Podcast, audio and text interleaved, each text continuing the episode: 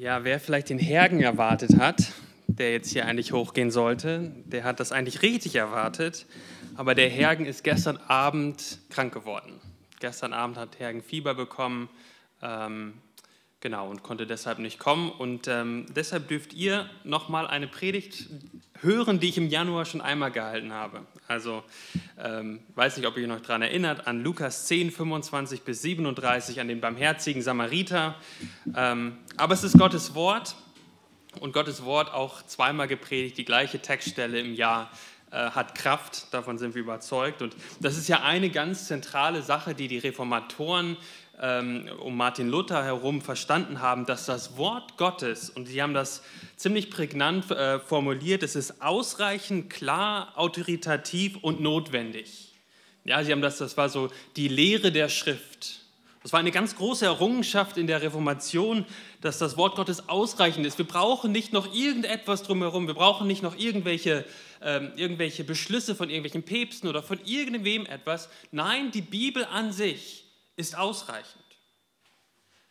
Die Bibel ist auch klar. Das heißt nicht, dass man das alle Stellen gleich einfach, ich glaube, ich habe wieder so ein Feedback hier drin, gleich, ähm, gleich klar sind, ähm, in dem Sinne, dass man manche Dinge vielleicht gar nicht so richtig versteht, aber in den zentralen Dingen der Bibel ist die Bibel ganz, ganz klar. Da gibt es keinen Zweifel darüber. Also die Bibel ist ausreichend, die Bibel ist klar. Dann haben die Reformatoren gesagt, die Bibel ist autoritativ, also sie hat Autorität, weil sie von Gott kommt. Das ist Gottes Wort. Und als viertes haben die Reformatoren gesagt, die Bibel ist notwendig. Das heißt, ohne die Bibel, ohne das Wort Gottes können wir nicht von Jesus lernen.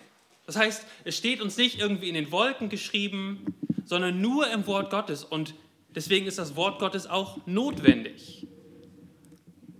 Gottes Wort ist ausreichend klar, autoritativ und notwendig. Und Gott redet heute durch sein Wort, auch durch unseren Predigtext aus Lukas 10, heute der barmherzige Samariter. Und die Bibel ist weit mehr als nur ein paar Hinweise oder kleine Lebenstipps. Wie kann ich mein Leben ein bisschen besser leben? Nein, nein, die, die Bibel gibt uns Antworten auf die ganz tiefen Fragen des Lebens. Wo kommen wir her?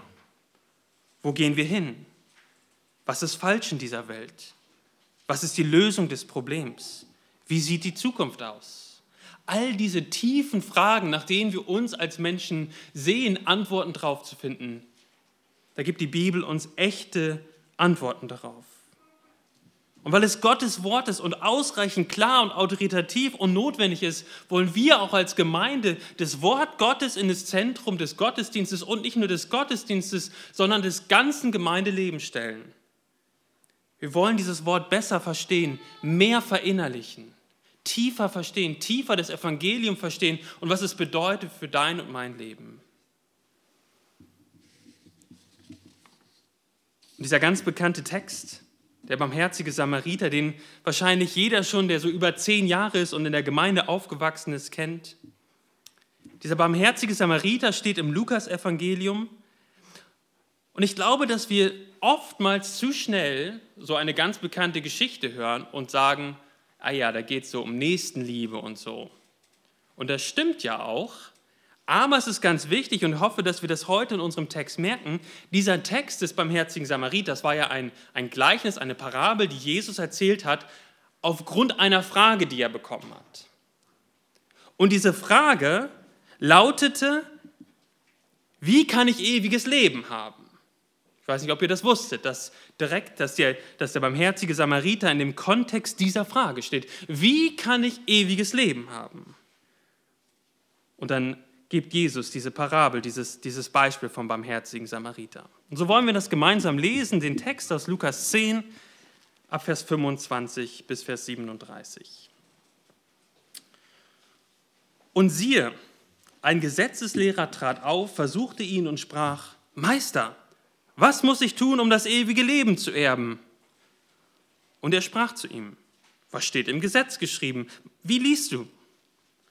Er aber antwortete und sprach, du sollst den Herrn, deinen Gott, lieben mit deinem ganzen Herzen und mit deiner ganzen Seele und mit deiner ganzen Kraft und mit deinem ganzen Denken und deinen Nächsten wie dich selbst. Er sprach zu ihm, du hast recht geantwortet. Das sagt Jesus ihm. Du hast recht geantwortet. Tu dies, so wirst du leben. Er aber wollte sich selbst rechtfertigen und sprach zu Jesus, und wer ist mein Nächster? Da erwiderte Jesus und sprach, es ging ein Mensch von Jerusalem nach Jericho hinab und fiel unter die Räuber. Die zogen ihn aus und schlugen ihn und liefen davon und ließen ihn halbtot liegen, so wie er war. Es, traf sich aber, dass ein Priester dieselbe Straße hinabzog, und als er ihn sah, ging er auf der anderen Seite vorüber. Ebenso kam auch ein Levit, der in der Gegend war, sah ihn und ging auf der anderen Seite vorüber. Ein Samariter aber kam auf seiner Reise in seine Nähe, und als er ihn sah, hatte er Erbarmen. Und er ging zu ihm hin, verband ihm die Wunden und goss Öl und Wein darauf, hob ihn auf sein eigenes Tier, führte ihn in eine Herberge und pflegte ihn. Und am anderen Tag, als er vorzog, gab er dem Wirt zwei Denare und sprach zu ihm, verpflege ihn. Und was du mehr aufwendest, will ich dir bezahlen, wenn ich wiederkomme. Welcher, fragt Jesus jetzt, welcher von diesen dreien ist deiner Meinung nach nun der Nächste dessen gewesen, der unter die Räuber gefallen ist? Er sprach, der, welcher die Barmherzigkeit an ihm geübt hat. Da sprach Jesus zu ihm, so geh du hin und handle ebenso. Text für heute, für unsere Predigt. Und ich glaube, der Hauptgedanke dieses Textes ist folgender. Und ihr habt ihn auch abgedruckt auf euren Predigtnotizen. Ewiges Leben bekommst du nur, wenn du mit deinem ganzen Wesen Gott liebst und deinen Nächsten wie dich selbst. Daher tue zwei Dinge in dieser Reihenfolge. Erstens, bekenne deine Unfähigkeit so zu lieben und vertraue auf das Erlösungswerk von Jesus. Und zweitens, als jemand, der Jesus vertraut, liebe Gott und liebe deinen Nächsten mit deinem ganzen Wesen. Und wir wollen uns die Predigt in zwei Punkten anschauen. Wie bekomme ich das ewige Leben? Der erste Punkt und dann am Ende im zweiten Punkt, was ist echte Nächstenliebe? Und wie, wie bekomme ich das ewige Leben? Hier kommt jetzt ein Schriftgelehrter, so lesen wir das am Anfang in Vers 25, und hat eine Frage für Jesus diese Schriftgelehrten, die auch als Gesetzesgelehrten bezeichnet wurden, das waren Experten im Gesetz, im Alten Test, vom Alten Testament. Sie hätten ein unglaubliches Wissen. Viele von diesen Experten im Gesetz kannten wahrscheinlich die ersten fünf Bücher Mose auswendig. Ich weiß nicht, wie ihr euch mit auswendig, äh, wie, wie, wie es euch da geht, aber ich, mir fällt das immer ziemlich schwer. Aber diese Leute kannten die Bibel. Die kannten die ganzen ersten fünf Bücher auswendig oder zum großen Teil auswendig. Aber nicht nur, nicht nur das, was im ersten bis fünften Buch Mose überliefert ist, sie kannten auch alle anderen Vorschriften, die die damaligen Gelehrten noch um das Gesetz herum gebaut haben. Es waren, es waren absolute, äh, es waren Wissenschaftler, ein riesiges Wissen hatten sie in ihrem Kopf. Und dieser Mann kommt zu Jesus und fragt, Vers 25, Meister, was muss ich tun, um das ewige Leben zu ererben? Und das ist der Rahmen, in dem der barmherzige Samariter steht, dieses Gleichnis vom barmherzigen Samariter. Und diese Frage, die wir hier am Anfang haben, besteht ja aus zwei Komponenten. Das erste ist dieses ewige Leben, wie bekommt man es? Oder, oder das ewige Leben, was ist das eigentlich? Und das zweite ist dann, wie bekomme ich dieses ewige Leben? Lass uns diese beiden Fragen noch ein bisschen näher betrachten. Also, was ist denn eigentlich dieses ewige Leben und was hat dieser Gesetzeslehrer verstanden als er gesagt hat, im jüdischen Denken aus dem Alten Testament war die feste Erwartung, dass es eine Auferstehung nach den Toten gibt. Ja, und nur diejenigen, so lesen wir das in Daniel 12, Vers 2, die gerecht sind, werden dieses ewige Leben bei Gott haben. So lesen wir, und viele von denen, die im Staub der Erde schlafen, das ist Daniel 12, Vers 2, und viele von denen, die im Staub der Erde schlafen, werden aufwachen, die einen zum ewigen Leben und die anderen zu ewigen Schmach und Schande. Also es gab diese feste Erwartung, dass es ein Leben nach dem Tod gibt und diese Zweiteilung war, die Gerechten, die sind, hatten, haben das ewige Leben erbt und die Ungerechten, die Sünder, sind in die Verdammnis, in die Hölle gegangen. Und das ist das Erste, glaube ich, wo wir anhalten müssen und sagen müssen, das ist das Erste, was wir hier schon lernen können. Die Bibel nicht nur hier, sondern überall offenbart ganz deutlich, dass es ein Leben nach dem Tod gibt. Glaubst du das? Oder denkst du, dass nach dem Tod einfach alles aus ist? Nichts kommt danach und es ist einfach vorbei. Vielleicht hast du auch noch nie so wirklich drüber nachgedacht. Vielleicht ist es dir auch ziemlich egal, was nach dem Tod kommt. Ich weiß nicht, was in deinem Kopf vorgeht.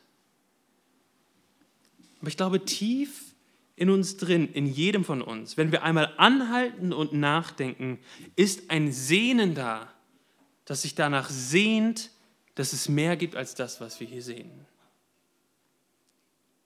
Wir sehen die Schönheit dieser Welt. Ich weiß nicht, wer von euch, ähm, ich habe bei Microsoft die Screensaver auf dem Computer, da gibt es jeden, jeden Tag gibt es neue, neue Bilder. Ich weiß nicht, wer das von euch hat. Und es sind die schönsten Landschaften und die schönsten Tiere. Und ich erfreue, jedes Mal, wenn sich das ändert, dann erfreue ich mich daran, wie schön die Schöpfung Gottes ist. Die Schönheit dieser Welt. Und doch wissen wir, dass etwas ganz fundamental kaputt ist auf dieser Erde.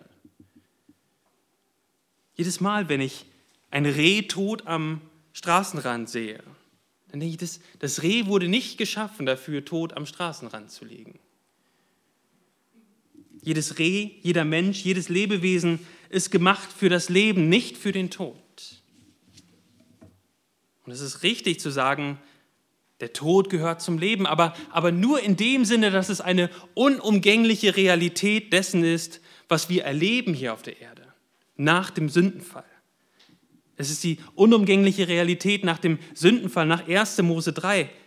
Aber der Tod an sich ist etwas Fremdes etwas, was eigentlich nicht dazugehört. Und deswegen, ob du glaubst an Gott oder nicht, hast du in dir selbst, in deinem Herzen ein ganz tiefes, ganz tiefes Verlangen danach, dass es Wiederherstellung gibt, dass das, was kaputt ist auf der Welt, wiederhergestellt wird. Dass Beziehungen vielleicht, die kaputt gegangen sind, wiederhergestellt wird. Was auch immer es ist, aber wir haben dieses ganz tiefe Verlangen danach, nach Harmonie und Wiederherstellung. Einen Ort, an dem alles gut ist. Und das ist genau das Bild, was die Bibel beschreibt, wenn es um das ewige Leben geht. Wenn wir mal in die Offenbarung gucken, dort lesen wir von, einem, von einer neuen Erde und einem neuen Himmel, wo es keinen Tod mehr gibt, wo es keine Tränen mehr gibt, wo die Schöpfung in Harmonie mit ihrem Schöpfer lebt. Das ist und dein tiefes Sehnen in deinem Herzen nach diesem Ort, wo es Wiederherstellung geht, gibt, wo wir unter in Harmonie mit unserem Schöpfer leben können, ist etwas, was Gott in uns hineingelegt hat und was wir ohne ihn niemals stillen werden. Das ewige Leben ist wunderbar. Es wird wunderbar werden. Es ist ein wunderschöner Ort, aber nicht nur ein Ort, sondern ein Ort, wo wir eine Beziehung haben mit unserem Schöpfer. Aber wie können wir sicher sein, dass wir an diesem Ort ankommen und nicht an den Ort, den die Bibel als Hölle und ewige Verdammnis beschreibt? Wie kann ich dieses ewige Leben bekommen? Und das war ja genau die Frage des Gesetzeslehrers in Vers 25. Aber seht ihr, wenn ihr nochmal in den Vers 25 reinschaut, der Gesetzeslehrer war nicht auf einer tiefen und existenziellen Suche nach der Wahrheit, dass er wirklich wissen wollte, was Jesus jetzt zu sagen hat. Dort lesen wir, dass er Jesus versuchen wollte. Er wollte Jesus eine Falle stellen. Deswegen fragt er das, was muss ich tun, um ewiges Leben zu bekommen? Und der Lehrer hatte gedacht, dieser Gesetzeslehrer, der jetzt zu Jesus kommt und versucht, ihn zu versuchen, hatte gedacht, er hätte Jesus in die Ecke getrieben. Hätte Jesus gesagt, ein Mensch muss nichts tun, um ewiges Leben zu bekommen, dann würde er auf die unzähligen Stellen im Alten Testament zeigen und sagen, guck mal, hier steht doch, das ewige Leben ist nicht für die Ungerechten, sondern für die Gerechten. Aber wenn Jesus sagt, man muss das Gesetz einhalten, dann würde der Gesetzeslehrer auf all die Situationen hinweisen, in denen Jesus das Gesetz nach seiner Meinung nach nicht eingehalten hat. Jesus, du hast doch am Sabbat geheilt, das darf man gar nicht. Was würde Jesus also sagen? Hatte der Gesetzeslehrer ihn in die Ecke getrieben?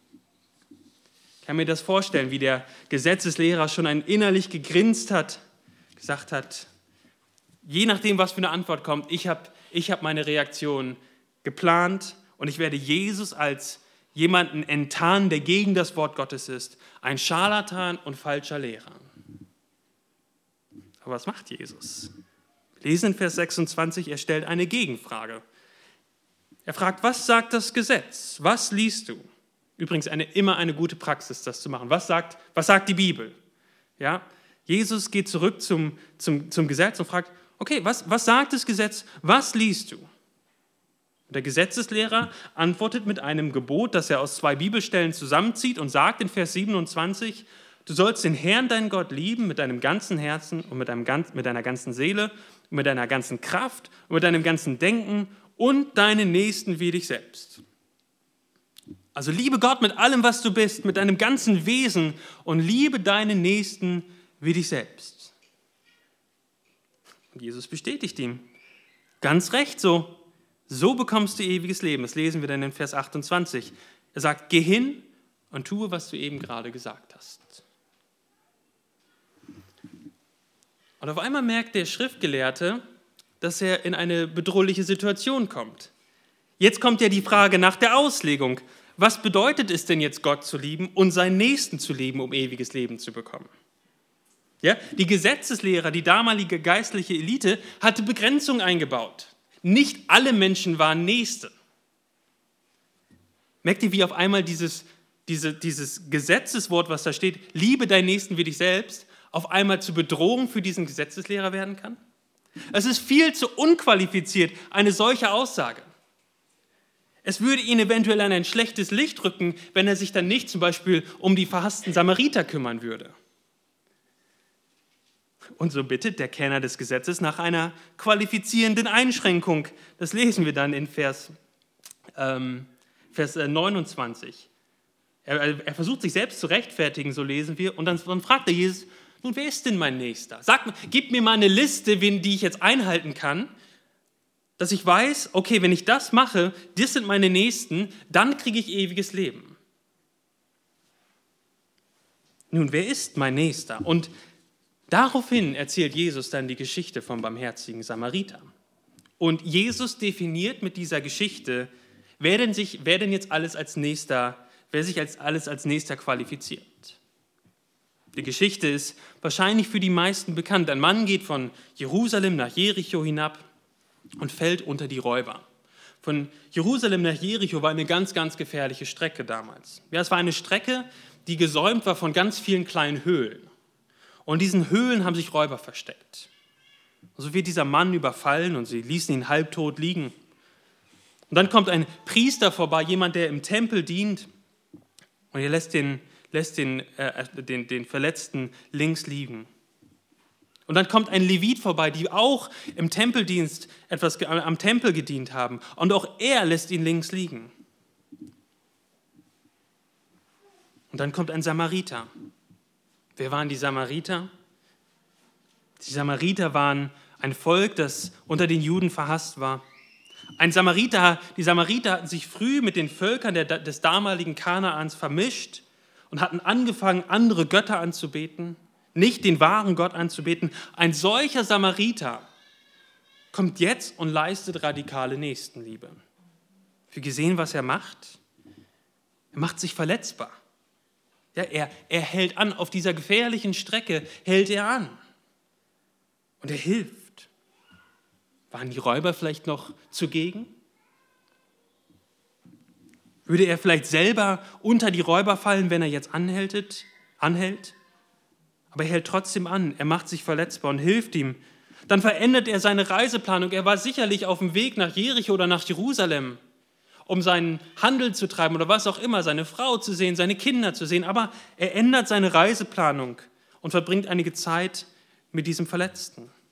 Dann benutzt er seine eigenen Mittel, das lesen wir auch in Vers 34, sein eigenes Geld, investiert viel Zeit und pflegt ihn. Und am Ende in Vers 35 stellt er einen Blankocheck aus und sagt, was auch immer es kostet, um diesen Mann zu pflegen, ich werde es dir bezahlen, lieber Wirt. Der Samariter leistet radikale Nächstenliebe. Wie beantwortet das jetzt die Frage von dem Schriftgelehrten? Die Frage war ja, wer ist mein Nächster? Das war die Frage. Aber guckt mal, wie Jesus jetzt in Vers 36 die Frage umdreht und es noch radikaler macht. Was sagt er da in Vers 36? Welcher von diesen dreien ist deiner Meinung nach nun der Nächste dessen gewesen, der unter die Räuber gefallen ist? seht ihr, was er tut? Anstatt ihm eine Liste zu geben und zu sagen, das sind, das sind alle Leute, die, die deine Nächsten sind. Anstatt ihm eine Liste zu geben, sagt er, sei du ein Nächster für jeden, den du in Not siehst. Seht ihr, wie radikal das ist? Er sagt ihm, wenn du jemanden in Not siehst, dann sei du ein Nächster. Das ist, was es bedeutet, dich, äh, den Nächsten zu lieben wie dich selbst. Sei du ein Nächster zu jedem Menschen, den du in Not leiden siehst. Eine ganz, ein, ein, eine Aussage, die keine, keine Ausnahmen zulässt. Jeder Mensch, sagt er, den du in Not leiden siehst, dem sollst du lieben, so wie dich selbst.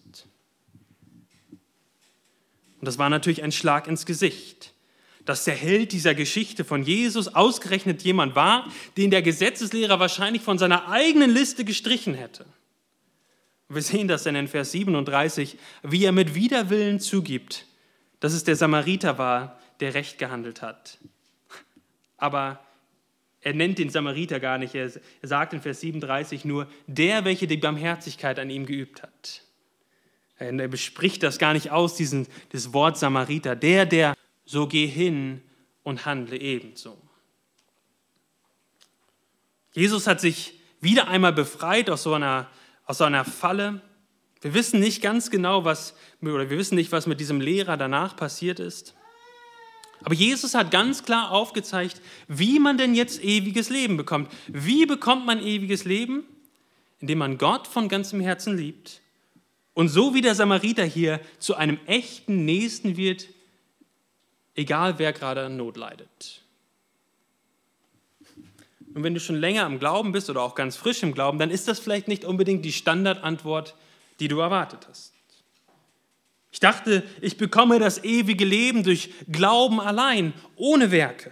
Sagt Paulus das nicht immer und immer wieder?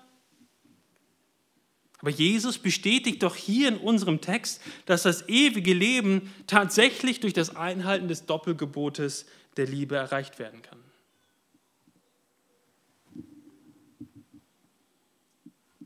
Wie ist das denn bei uns? Hast du jemals etwas anderes mehr geliebt als Gott? Hast du jemals etwas anderes oder jemandem etwas mehr vertraut als Gott allein? Vielleicht gerade jetzt in dieser Zeit der Corona-Zeit, wo vielleicht die Gesundheit auf dem Spiel steht oder auch finanzielle Engpässe da sind. In diesen Drucksituationen zeigt sich dann, wem wir vertrauen und wem wir lieben und was wir lieben. Und ich glaube, wir müssen alle anerkennen, dass unsere Liebe zu Gott oft nicht gekennzeichnet ist von, diesem, von dieser Tiefe, das ganze Wesen umfassenden Liebe. Das war ja genau das, was, was Jesus gesagt hat, dass was wir tun sollen, um das ewige Leben zu bekommen. Liebe Gott mit deinem ganzen Herzen, Vers 27, mit deiner ganzen Seele, mit deiner ganzen Kraft, mit deinem ganzen Denken. Wie oft tue ich das nicht?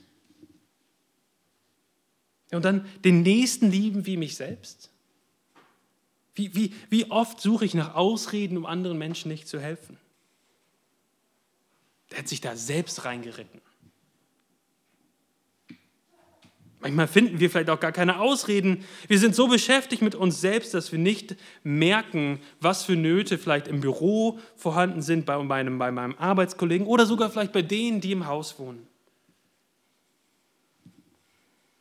So müssen wir sagen, nein, ich habe Gott nicht so geliebt, wie Jesus das hier fordert. Ich habe meinen Nächsten oft nicht so geliebt, wie Jesus es hier von mir verlangt. Wer kann denn dann überhaupt ewiges Leben haben? Wenn das, der, wenn, wenn das die Vorgabe ist für das ewige Leben oder die, die Bedingung des ewigen Lebens, dass man Gott so lieben muss und seinen Nächsten wie dich selbst, wer kann dann ewiges Leben haben? Und das ist die erste Absicht dieses Textes und auch die Absicht von Jesus, diesem Schriftgelehrten zu zeigen, dass niemand es kann. Niemand hat es eingehalten, wie er es hätte einhalten sollen. Was machen wir damit? Wenn das so ist, wer kann denn dann überhaupt ewiges Leben bekommen? Nun, um die Frage zu beantworten, müssen wir noch einmal in unseren Text schauen. Und in unserem Text, da zitiert dieser Schriftgelehrte ja eine Textstelle aus dem Alten Testament, aus, aus, dem, aus, den, aus den ersten fünf Büchern Mose, zieht er, diese, zieht er zwei Texte zusammen und, und, und gibt dieses Doppelgebot der Liebe. Und in welchem Kontext stehen diese Gesetze im Alten Testament? Und das Gesetz im Alten Testament war äh, das Gesetz an Israel, dem Volk Gottes, und es waren Anweisungen an das Volk Gottes, wie sie unter seiner Herrschaft leben sollten. Und auf diesen Gesetzen lagen Verheißungen. Wenn ihr es haltet, dann werdet ihr das Land bekommen und ihr werdet Leben haben. Und wenn ihr es nicht haltet, dann werdet ihr aus dem Land vertrieben werden und ihr werdet nicht leben. Und so war das auch der Gedanke des Schriftgelehrten. Ja, wenn wir das Gebot einhalten, dann bekommen wir das ewige Leben. Und Jesus bestätigt ihm genau das. Er sagt zu ihm, du meinst, du gehörst zum Volk Gottes, dann nimm das Doppelgebot der Liebe und die Verheißung wird eintreffen, du wirst ewig leben, tue es.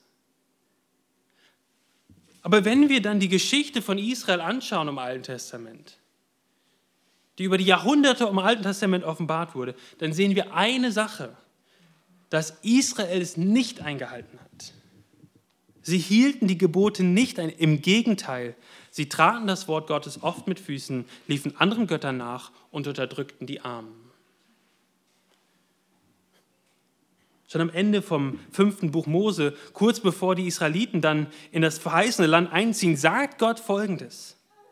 Denn ich will sie in das Land bringen, das ich, ihr, das ich ihren Vätern zu geben geschworen habe, darin Milch und Honig fließt, das ist das verheißene Land. Und wenn sie essen und satt und fett werden, so werden sie sich zu anderen Göttern wenden und ihnen dienen, mich aber lästern und meinen Bund brechen. Gott wusste schon von vornherein, was in dem Herzen der Israeliten drin war. Dass sie eben nicht Gott mit, sein, mit ihrem ganzen Wesen geliebt haben und nicht die Nächsten so wie sie, wie sich selbst. So sehen wir im Alten Testament schon, wie diese Notwendigkeit eines Retters, der die Sünde des Volkes trägt, aufkommt. Und dann in Jesaja, und es gibt auch noch andere Stellen in der Bibel, wo uns von diesem Erretter, von diesem Retter verheißen wird, der angekündigt wird. Dort lesen wir in, in Jesaja 53, aber er ist um unserer Missetat willen verwundet und um unserer Sünde willen zerschlagen. Die Strafe liegt auf ihm, auf dass wir Frieden hätten und da, durch seine Wunden sind wir geheilt. Wir gingen alle in die Irre wie Schafe, ein jeder sah auf seinen Weg aber der Herr warf unserer aller Sünde auf ihn. Als er, als er gemartert war, litt er doch willig und tat seinen Mund nicht auf wie ein Lamm, das zur Schlachtbank geführt wird. Und wie ein Schaf, das verstummt vor seinem Scherer, tat er seinen Mund nicht auf. Das ist schon im Alten Testament angekündigt, dass jemand kommen wird, der die Sünden des Volkes Israels tragen wird, die Sünden dieser Welt tragen wird. Du bekommst, sagt Jesus, ewiges Leben, indem du vollkommen nach den Geboten lebst. Wie, kommen du und, wie bekommen wir, du und ich, ewiges Leben? Liebe Gott mit deinem ganzen Herzen mit deinem, und liebe deinen Nächsten wie dich selbst. Israel konnte es nicht, der Gesetzeslehrer konnte es nicht und wir können es auch nicht. Du und ich, wir müssen bekennen, dass wir das ewige Leben nicht verdienen. Ich kann das Gebot nicht einhalten. Und dann kommt dieser angekündigte Messias, von dem wir eben gelesen haben. Wie hat denn Jesus gelebt? Hat er diese Dinge eingehalten? Hat er seinen Vater geliebt mit seinem ganzen Wesen? War Jesus ein Nächster zu jedem, der in Not war? Hat Jesus das ewige Leben verdient?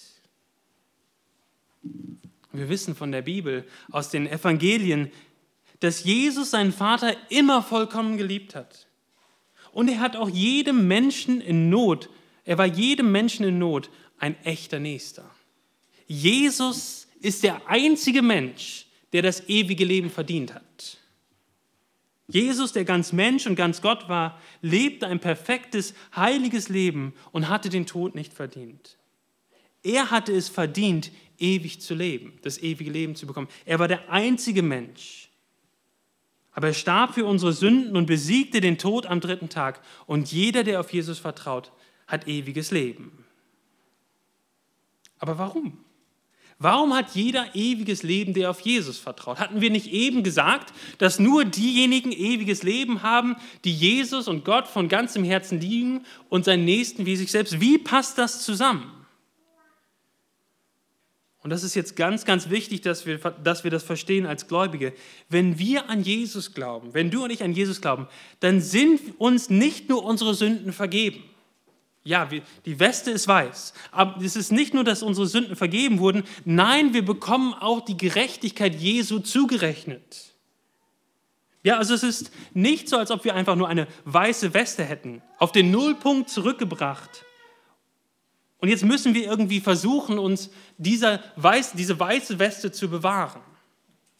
Und so leben leider viele Christen. Sie, sie glauben, ihre Sünden sind vergeben, aber jetzt hängt es irgendwie von ihnen ab, diesen Standard zu halten. Sie sind zwar dankbar, dass Jesus ihnen die Sünden vergeben hat, aber sie fragen sich jeden Tag, reicht mein Engagement für Jesus heute aus, um gerecht genug zu sein, um vor Gott gut dazustehen? Reicht meine Hingabe im Leben. So ist ihr Leben ein ständiges Auf und Ab.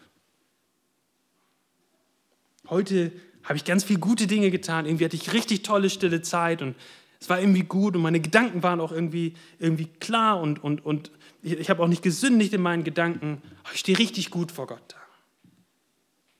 Und am nächsten Morgen sehen wir einen Notleidenden und lassen ihn links liegen. Wir lieben nicht so wie, so, wie wir sollten. Und dann merken wir es und dann denken wir, heute stehe ich schlecht vor Gott da. Ich muss mich morgen mal wieder richtig zusammenreißen. Aber versteht ihr, Jesus gibt uns mehr als nur eine weiße Weste. Wir haben seine Gerechtigkeit im Glauben. Jesus hat in seinem Leben auf dieser Erde immer alles richtig gemacht. Er hat den Vater vollständig geliebt und seinen Nächsten immer geliebt wie sich selbst. Er hat das ewige Leben verdient. Und im Glauben, und das ist jetzt ganz wichtig, im Glauben bekommen wir diese Gerechtigkeit angerechnet. Ja, unser Konto, auf unserem Gerechtigkeitskonto ist die Gerechtigkeit Christi angerechnet. Das heißt, wenn ich vor Gott stehe, auch heute Morgen, dann darf ich wissen, dass mir nicht nur meine Sünden vergeben sind, sondern dass sogar positiv ich die Gerechtigkeit Christi habe. Und deswegen ist das Evangelium so radikal. Egal, ob du morgen wieder sündigst als Christ, egal, ob du einer Versuchung morgen wieder nachgibst, in Christus, im Glauben an ihn, sind dir alle Sünden vergeben und du hast die Gerechtigkeit Jesu. Anders ausgedrückt, in Christus, im Glauben an ihn, hast du vor Gott nie etwas falsch gemacht. Du hast nie etwas falsch gemacht, du hast also nie gesündigt in dem Sinne und du hast immer alles richtig gemacht. Du bist gerecht. Nun, wie antwortest du jetzt auf die Frage als Christ? Wie bekommst du ewiges Leben? Wenn ihr bis hierher gefolgt seid, dem, den Gedanken, wie bekommst du ewiges Leben, dann sollten wir zuerst einmal sagen, wie Jesus, wir bekommen es, indem wir Gott mit unserem ganzen Wesen, meiner ganzen, mit, mit meinem ganzen Wesen lieben und meinen Nächsten wie mich selbst. Und dann sagen wir, das können wir nicht. Ich bin unfähig dazu. Aber weil ich im Glauben zu Jesus gehöre, ist das wahr für mich. Gott immer so geliebt mit unserem ganzen Wesen und immer unseren Nächsten wie uns selbst. Nicht, weil wir das gemacht haben, sondern weil Jesus das gemacht hat und seine Gerechtigkeit uns angerechnet wird durch den Glauben. Deswegen sind wir durch Glauben gerettet. Und das ist das Unglaubliche des neuen Bundes im Neuen Testament. Es sind nicht mehr meine Taten, die den neuen Bund aufrechterhalten, sondern durch die Tat Jesu an meiner Stelle hat er ein für alle Mal die Bedingungen des Bundes erfüllt. Wir müssen nicht immer wieder neu von vorne anfangen und Opfer für unsere Sünden bringen. Jesus ist das Opfer, das ein für alle Mal geschlachtet wurde. So möchte ich dich herausfordern, vertraue ihm und empfange beides im Glauben, die Vergebung deiner Sünden und die Gerechtigkeit Jesu. Das ist der erste Teil unseres, unserer, unseres Textes, der, die erste Absicht. Ja, wir müssen unsere Unfähigkeit bekennen, so zu lieben und auf Jesus vertrauen. Und das ist die Frage nicht, hast du das getan? Vertraust du Jesus? Und wenn du jetzt hier sitzt und sagst, das habe ich gemacht, ich vertraue Jesus mal in meinem Leben, ich folge ihm nach, dann möchte ich ganz herzlich dazu einladen, auch zu dem Taufseminar zu kommen. Kommt gerne auf mich zu, weil das ist der nächste Schritt eines Gläubigen. Er kommt zum Glauben und dann macht er es öffentlich in der Taufe und sagt, ja, ich gehöre zu Jesus und zu diesen Christen in der Gemeinde. Hast du deine Unfähigkeit bekannt, so zu lieben, wie Jesus es von uns, verlangt? Und hast du auf das Erlösungswerk Jesu vertraut?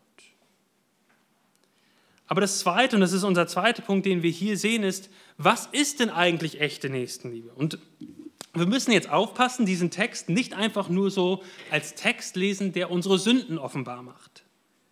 Ja, weil, weil, weil Lukas hat ihn nicht nur dafür aufgeschrieben, also im Sinne von, oh, puh, Glück gehabt. Ich dachte, ich muss meinen Nächsten jetzt wirklich so radikal lieben. Ja, ah, zum Glück ist dieser Text nur da, um mir meine Sünden aufzuzeigen, damit ich Jesus vertraue und mir alle Sünden vergeben wird.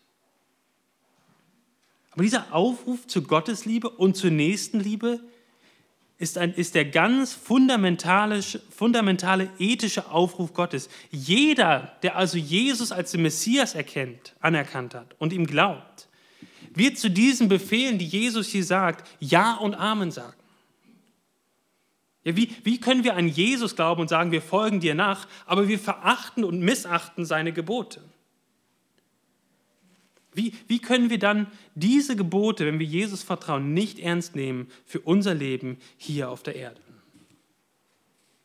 Nochmal, natürlich im Wissen, dass mein Status als Gotteskind nicht von meiner Performance morgen abhängt, sondern davon, was Jesus für mich getan hat. Aber ein ganz fundamentales Ja als Christ zu haben zur Gottesliebe und danach sich auszustrecken und auch ein ganz fundamentales Ja zur Nächstenliebe zu haben sich danach auszustrecken, auszustrecken, dass wir im Hier und Jetzt schon mehr so leben, wie wir in Christus schon sind. Mehr und mehr hineinwachsen in das Bild Christi hinein. Reifer werden als Christen. All das ist Sprache aus dem Neuen Testament.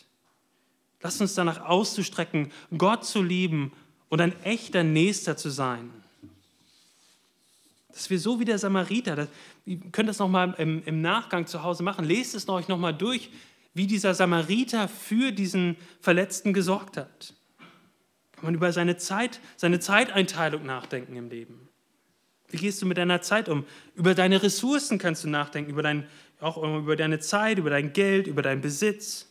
Auch über deinen Komfort kannst du nachdenken und überlegen, okay, wenn das die Messlatte ist, die Jesus hier anlegt für mein Leben als Christ, sich so für jemanden in Not einzusetzen, was bedeutet das jetzt für mich ganz konkret als Christ?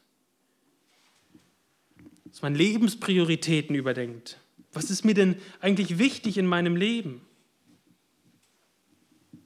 Dieser Text kann ganz, ganz hilfreich sein, darüber nachzudenken als Christ, was es bedeutet, Gott zu lieben und den Nächsten wie sich selbst. Und nochmal zurückzugehen, nicht, dass jemand jetzt auf der anderen Seite wieder runterfällt. Jetzt hörst du das als Christ und du wirst überführt. Was machst du dann? Du weißt auf der einen Seite, ja, ich bin sicher in Christus und was er für dich oder für mich getan hat. Aber auf der anderen Seite merkst du, wie Gott, wie du Gott nicht liebst und deinen Nächsten oft links liegen lässt. Was machst du dann?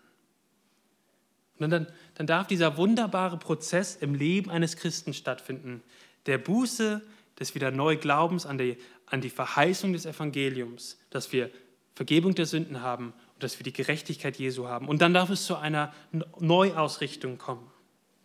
Wir dürfen wieder neu Gottes Vergebung empfangen. Wir wieder neu in der Gerechtigkeit Gottes ruhen, uns wieder neu am Evangelium erfreuen, dass es groß genug ist, alle meine Sünden zu tilgen und mir die Gerechtigkeit Jesu, Jesu zu geben. Und dann darf ich anfangen, Gott zu lieben, um meinen Nächsten zu lieben, aber nicht mehr sozusagen Aktion und Machen als ein Mittel, meine Gerechtigkeit vor Gott zu sichern, sondern als ein Ausdruck dessen, dass ich in Christus vollkommen gerecht bin. Und das ist, ist, ganz wichtig. Solange du nicht glaubst, dass Jesus dir wirklich alle Sünden vergeben hat und du im Glauben an Jesus wirklich die Gerechtigkeit Gottes, Gottes hast, werden deine Taten für Gott immer ein Versuch bleiben, deine Gerechtigkeit vor Gott zu erarbeiten oder zu bestätigen. Wir müssen im Evangelium ruhen, in dem vollkommenen Werk, was Jesus getan hat. Und auf dieser sicheren Grundlage von dem, was Jesus getan hat, dürfen wir anfangen, Schritte des Glaubens zu gehen und Dinge tun. Ich möchte auf dieser Stelle auf ein Buch hinweisen, das ich euch auch hinten als Buchtipp mitgegeben habe. Man kann das Evangelium in einer, in einer Art und Weise kennen, dass man sozusagen die, die Komponenten des Evangeliums kennt. Das ist das Buch von Greg Gilbert, ähm, Was ist das Evangelium, wovon wir auch häufiger mal gesprochen haben. Das ist eher so, was ist denn das Evangelium? Erklär, erklär mir mal die Komponenten. Das andere Buch, was, was da hinten steht, das Evangelium im Alltag, ist wie, als wenn man sozusagen ähm, bei einem Stück Fleisch die Marinade einreibt. Ja? Also das Evangelium in den Alltag zu bekommen, zu überlegen, was bedeutet das denn jetzt wirklich für mich im Alltag, dass Jesus für meine Sünden gestorben ist und dass ich gerecht bin vor ihm. Ich möchte euch ganz ja, ermutigen, in dieses Buch einfach mal reinzuschauen, weil es einem hilft, genau diese Gedanken durchzugehen. Was mache ich, wenn ich sündige? Und sich wieder neu daran zu erinnern, auch ob, obwohl ich jetzt gesündigt habe, Jesus hat mir alle meine Sünden vergeben und vor Gott stehe ich gerecht da. Und sich dann umdrehen zu können auf dieser sicheren Grundlage und nicht in Verzweiflung zu geraten oder zu überlegen, also weint Gott jetzt über mich oder hat er irgendwie so die Mundwinkel gehen runter und dann muss ich mich irgendwie wieder in seine Gunst zurückarbeiten oder so. Dass wir, dass wenn wir sündigen, wir das erkennen und wieder neu das Evangelium sehen dürfen, wieder neu uns festmachen dürfen im Evangelium und dann mit Gott zusammen weiter Schritte zu gehen in der Liebe Gottes und in der Nächstenliebe. Und so darf dieser Text ein ganz, ja, ein ganz wunderbares Werkzeug werden, dein Denken, dein Fühlen und dein Handeln zu hinterfragen. Ob du jetzt Christ bist oder nicht. Wenn du kein Christ bist, das ist ein wunderbarer Text, dich herauszufordern, und dir zu sagen, wenn du ewiges Leben haben willst, wenn du mit Gott in Ordnung kommen möchtest, dann musst du ihn lieben, du musst ihn vom, vom ganzen Herzen lieben und deinen Nächsten wie dich selbst. Hast du das getan? Hast du das getan? Wenn du dich dann sagst, das, wenn ich ehrlich bin, das habe ich nicht getan. Und dann steht Gott da mit weiten Armen und sagt, komm her zu mir. Mein Sohn, sagt der Vater, hat genau das getan. Er hat das ewige Leben erworben. Er hat immer gerecht gelebt. Und wenn du an ihn glaubst, dann wird dir diese Gerechtigkeit angerechnet werden. Das ist das Erste, dieses, der Aufruf zu Buße und zu Glaube an Jesus Christus. Und dann als Christ ist es einfach ein wunderbarer Text, wieder neu darüber nachzudenken, was es bedeutet, als Christ zu leben. Immer wieder neu Buße zu tun, wieder neu sich an Jesus festzumachen. Also nimm diesen Text, lieber Christ, um deine Prioritäten zur Ehre Gottes zu ordnen und zum Wohl deiner Nächsten zu ordnen. Aber ich, aber ich glaube vor allem, vor allem geht es hier in diesem Text bei dem barmherzigen Samariter ja um die Frage, wie bekomme ich ewiges Leben?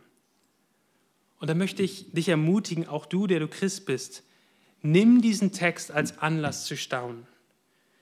Als Anlass zu staunen, dass du in Christus die Bedingungen für das ewige Leben erfüllst. Und am Ende, wenn wir vor Christus und vor Gott stehen werden, werden wir auf Christus zeigen und ihn loben für das, was er für uns getan hat. Lasst uns beten. Himmlischer Vater, wir danken dir für dein Wort, das es ausreichend, klar, autoritativ und notwendig ist und dass wir, dass wir in deinem Wort davon lesen, wie wir ewiges Leben bekommen können.